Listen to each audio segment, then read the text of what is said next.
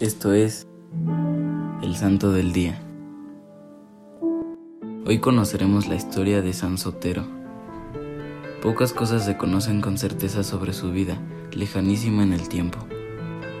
Las fuentes que nos hablan de él son el Liber Pontificalis y la historia eclesiástica de Eusebio.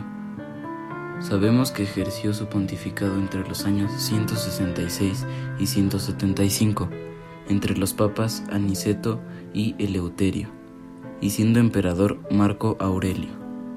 Sabemos que Sotero ordenó a un buen número de diáconos, presbíteros y once obispos para la atención pastoral de diversos territorios.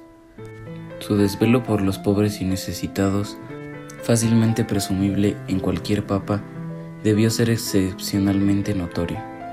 Se conserva un fragmento de la carta que escribe Dionisio, el obispo de Corinto, a la Iglesia de Roma, alabando el hábito que se da entre esos fieles con respecto a la comunicación de bienes, y en ella se afirma que vuestro obispo Sotero no solo conservó esta costumbre, sino que aún la mejoró, suministrando abundantes limosnas, así como consolando a los infelices hermanos con santas palabras y tratándolos como un padre trata a sus hijos.